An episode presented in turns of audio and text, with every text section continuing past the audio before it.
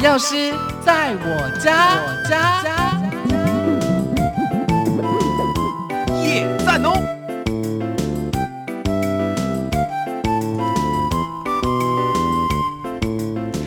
朋友们回到的是伟华的幸福生活馆，钥匙在我家的单元。这个单元是由台北广播电台与台北市药师工会共同制播，由台北市药师工会的药师们为大家在用药的安全、药品的知识，还有药品的新知的部分呢，提供正确的观念以及说明。我们今天在节目当中为大家邀请到台北市药师工会产业行销委员会的副主委，也是日药本铺行销部暨电商经理陈。瑞丰药师来到节目当中，和大家一起分享。瑞丰药师，你好，伟华主持人以及各位听众朋友，大家好，好，欢迎瑞丰药师。我们今天要进行的是海外药品购买学问多的第二集，要邀请空中的好朋友们，还有瑞丰药师一起来听听看今天的情境小故事喽。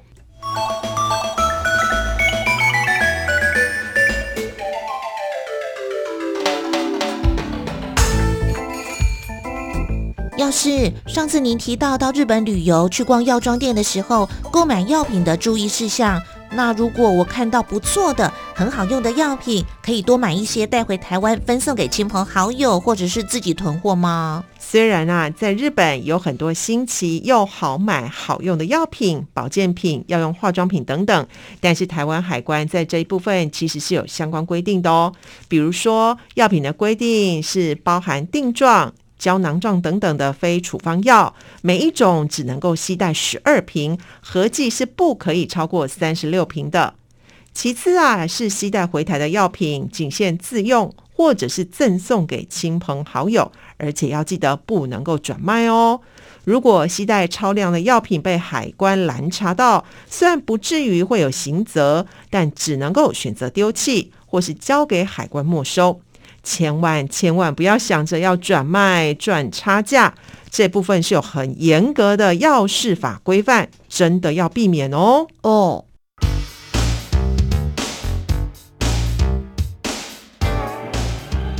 另外，要是大家都说日本的益肤止痛药很好用，不用介绍，自己拿是不是安全又方便好用呢？其实啊，益肤它最主要的成分是属于非类固醇的止痛消炎药品。加上建议一次三粒，在建议剂量上面，其实已经达到台湾的处方药品等级，所以会有明显的效果哦。那这样子会有什么样的一个状况吗？基本上啊，这一类的非类固醇的止痛消炎药品，药理学上最明显的状况就是肾血流会下降。白话一点说啊，其实就是长期大量的使用，对肾功能很不好哦。另外，如果没有用过这一类药品的民众，更是要注意神经性水肿的过敏问题。最常见的状况就是眼部周边会肿得跟猪头一样。哇，那日本人他们没有这样子的状况吗？因为日本药妆店也都会有药师啦，其实都可以询问相关作用跟副作用，在使用上是有被评估过的。但是因为我们旅游加上语言不熟，其实很容易误解上面的资讯。加上网络资讯没有完整的揭露，只有相传说很好用，很容易就会忽略上面提到的用药风险。还有一点很重要哦，日本当地的民众对成分是能够看得懂。但是台湾消费者没有办法理解里面的基本成分，也很容易吃错药品。像是益肤啊，其实有黄金的加强版，里面是添加咖啡因。有消费者不理解，吃了就心悸睡不着，就会发生这样的乌龙。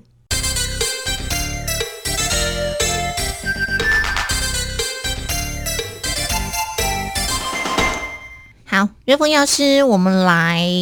请教一下瑞丰药师了哦。我们在上一集的节目当中也有特别的提到哦，日本的药妆店它是符合日本民众的一个生活形态跟消费的，对不对？就是哎，遇到问题之后，马上就对应到哎，你可能在日本的药妆店可以买到什么样的一个东西来解决现在所发生的一些的问题哦。要请教一下瑞丰药师了，日本药妆店里头真的产品非常非常的多。元当初他们为什么会有这样子的一个经营模式呢？嗯，这个我们可以说点小故事。其实日本药妆店它的前身还是从百货公司来。那我们也知道，日本曾经经历过泡沫经济，所以整体的民生消费状况啊，就没有办法再到百货公司去消费这一些专柜的一些商品。所以因此呢，药妆店就在这样子的一个时代背景下应运而生，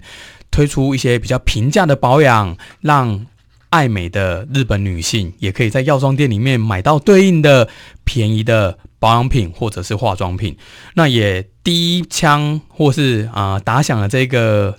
商业模式之后，药妆店就开始成为日本正式的一个商业模式啊，也因此如雨后春笋般成就了变成今天所看到的日系药妆店，能够在日本成为第一大规模的市场。是，真的是在这个大街小巷都有日本药妆店哦，对不对？没错。嗯，瑞丰药师，其实我们台湾的民众哦，喜欢到呃日本，哈，一定会逛这个日本药妆店哦。除了它的产品非常的多元之外哦，我想就是价格的问题了，对不对？大家那个印象当中，总觉得哎呦，台湾买的话哦，它贵呢，哦，到日本买比较便宜耶。我们要问一下瑞丰药师了，哎，真。真的是这样子的吗？这是是不是我们台湾买比较贵，是属于商人的暴利吗？为什么会有这样子的一个价差呢？针对这个问题，其实是蛮有趣的。我们可以重新来理解一个商业行为的形成。其实，在日本把一个东西带回来，我们大家第一个想象到的，其实就是所谓的运费。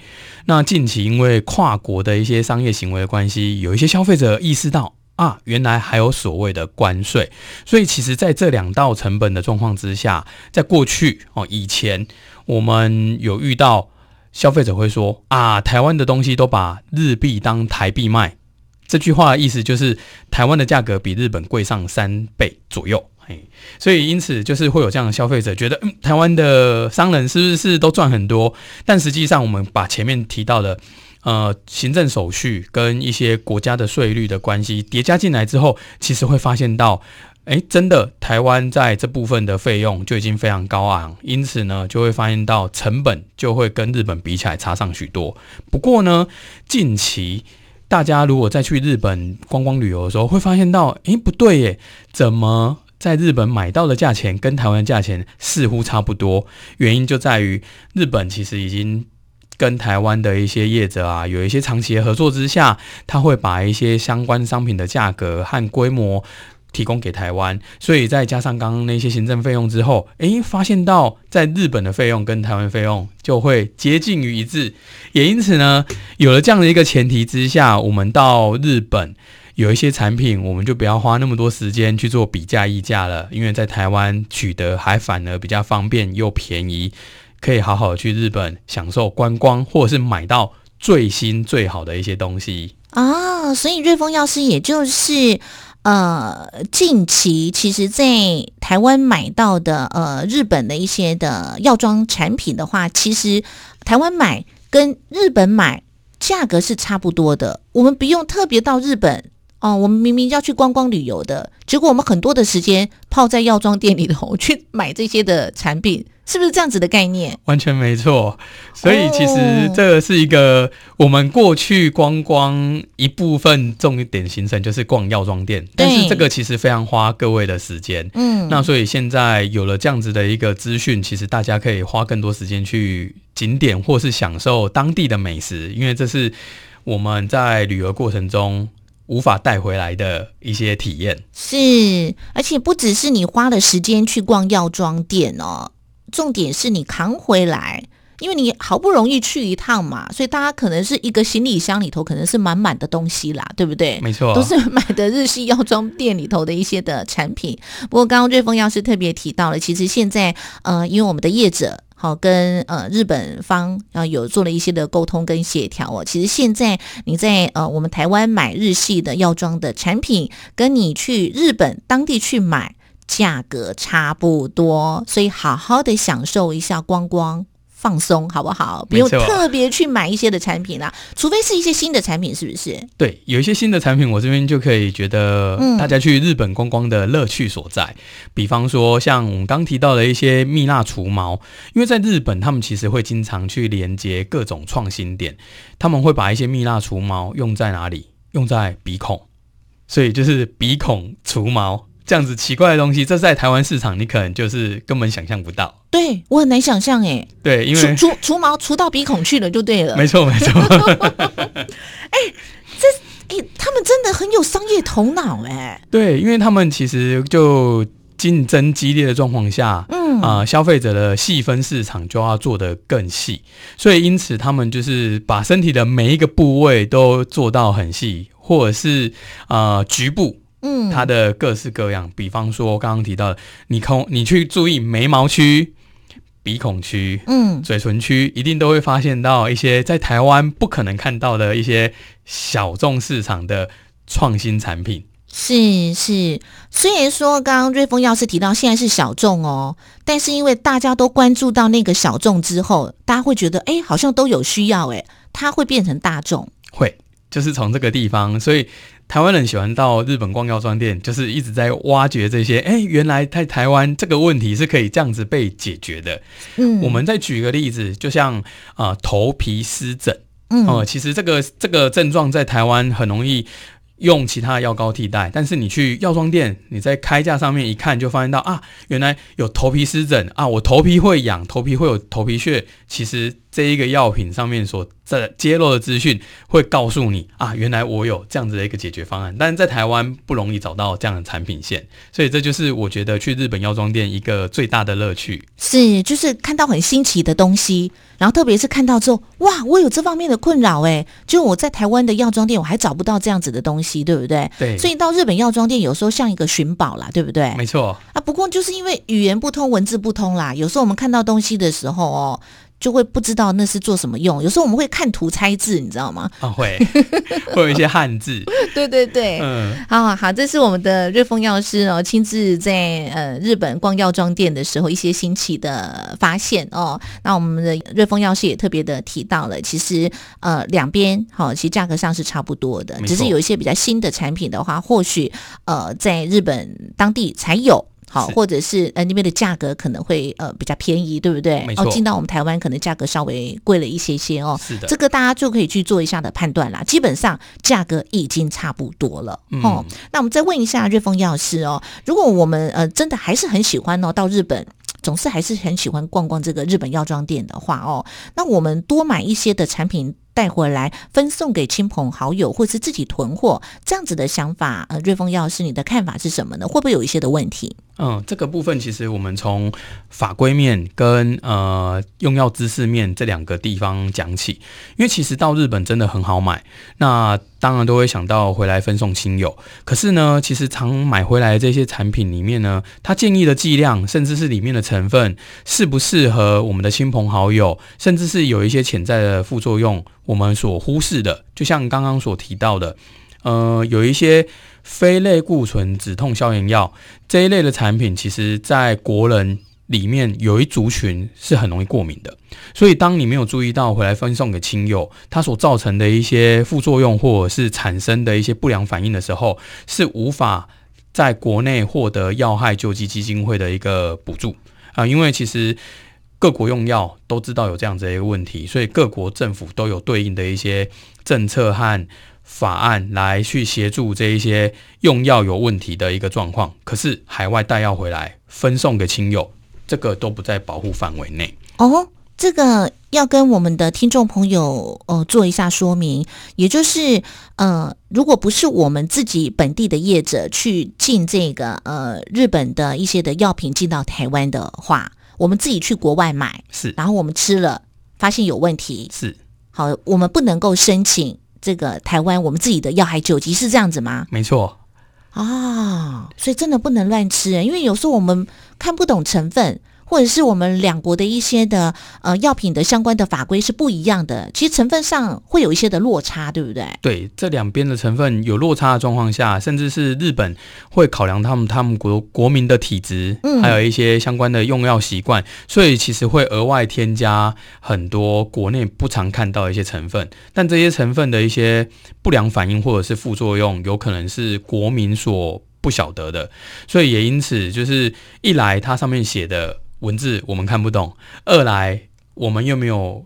呃比较基础的一些呃用药尝试，在这样的状况下，如果额外去用了一些药品，其实对我们身体的危害是无法去评估的。是这个很重要啊！我们当然是，嗯、有时候看到一些嗯、特别的东西，或者是觉得诶因很好用的东西，但是因为我们不了解里头的一些的成分，或是是不是适合我们的一个体质，是或者是我们国内的一个法规的一个相关的规定哦，吃错的话。哦，不只是不能够申请药害救济，有的时候也会影响到我们身体的健康，或者是危害到生命哦。我觉得这点上大家还是要多加注意一下了哈、这个不要随便乱买，也不要觉得我们可以来分送亲朋好友，因为有时候亲朋好友的身体也不是你可以去理解的啦，对不对？嗯，再来就是网络购买的部分呢。其实我知道很多人很喜欢用网络购买呃的方式，或者是那个团购的方式去买一些日本的药妆产品哦。瑞丰药师，你的看法呢？嗯，这边我们也可以先把日本的一个现况分享给各位听众朋友。在日本，其实会发现到网络买卖药品，在第三类药品其实是可以的。那甚至是在疫情的状况下，他们还推出了所谓的自动贩卖机去贩售药品。可是这些都是在日本有一些特别法规去做规范，因为他了解到这些产品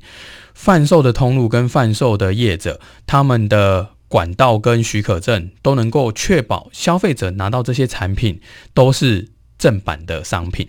但是呢，一旦跨国之后呢，呃，各国的法规都不一样，特别是国内在这方面的法规是完全严格不允许网络购药这个行为。那为什么呢？因为其实药品在各国之间经常会有一些伪劣药的状况，因此如果你在网络上购买这些产品，一来你不能确保它是正版还是伪劣药，二来这里面的资讯如果揭露不完整，你又吃到对于你自己或者是亲朋好友有身体过敏或副作用的状况，那这样子的话，其实会得不偿失。是瑞丰药师前些时候也发生了一些的药品嘛，就是有问题，那就是呃伪劣药，也可以那可以说是那个吗？非正版的药，对不对？呃，一有种叫做非正版，一种是嗯地下工厂做出来的假药。嗯，所以其实这两种东西都让消费者无从判断起，因为他把上面的资讯都做得跟正版一模一样，所以你买进来吃的，我们有遇过哦。一种是用面粉做的，哦，对，所以你吃了，哎，至少是买贵了，吃了对身体没有危害。那另外一种是添杂了一些可能对身体有极大危害的无效成分，那这一类其实你花钱又买罪受，而且对身体又不好。所以其实，在台湾国内严格禁止。这项网络贩卖的行为，其实就是来自于我们还没有办法很有效的去阻绝这些非法业者造成的购物行为带来的一个暴力。是。不过还是有蛮多的朋友们喜欢，就是利用那个团购网有没有？然后去买日本的一个药妆的，然后这些的药品。呃，瑞丰药师还是不建议哦，因为有时候我们真的不晓得它的来源端是不是呃是真的就是可靠啦。对，嗯，因为我们就举个例子来说，呃，你在网络上看到的价钱看似便宜，但是你发现到运回国内之后，各项的一些后续成本叠在一起，诶，其实不会比国内还来来的便宜，这是第一个。再来是第二个，我们再举个刚刚提到的益福这样子的一个止痛药，它有各种版本，其中有一个版本可能是咖啡因。因为国人有一些长者，或是有一些人是对咖啡因会比较敏感，但是呢，竟然可以去吃含有咖啡因的止痛药，对他来说反而头痛没有改善，疼痛没有改善，吃完之后更焦躁、更睡不着，这样子的一些副作用，其实都是你在网络上购买没有药师可以咨询造成的一些额外的状况。所以，我们还是会建议到实体门市询问我们的药师，他可以清楚的揭露每一项成分、每一项原料可能带来的效果跟潜在的因素，甚至适不适于我们自己使用。是瑞丰药师非常贴心的一个提醒哦，因为网络的资讯其实呃有时候是不完全、不完整的，对不对？你也没有办法呃有这个专业的一个咨询哦，所以呢呃避免吃错药哦，或者是伤害我们自己的身体，药品还是要透过专业的一个药师哦来到实体的门市来做一个询问哦。今天非常开心，谢谢瑞丰药师的一个分享，我们再次的提醒一下大家，有任何的用要问题，还是建议大家都可以透过我们的后促 B 社区药局的药师来做一个询问了。当然，也不要忘记持续锁定的是每个礼拜二，伟华的幸福生活馆和台北市药师工会一起在空中守护大家用药安全的药师在我家的单元。再一次的谢谢台北市药师工会产业行销委员会的副主委、日药本铺行销部暨电商经理陈瑞峰药师的分享，谢谢瑞峰药师。也谢谢伟华主持人，谢谢听众朋友。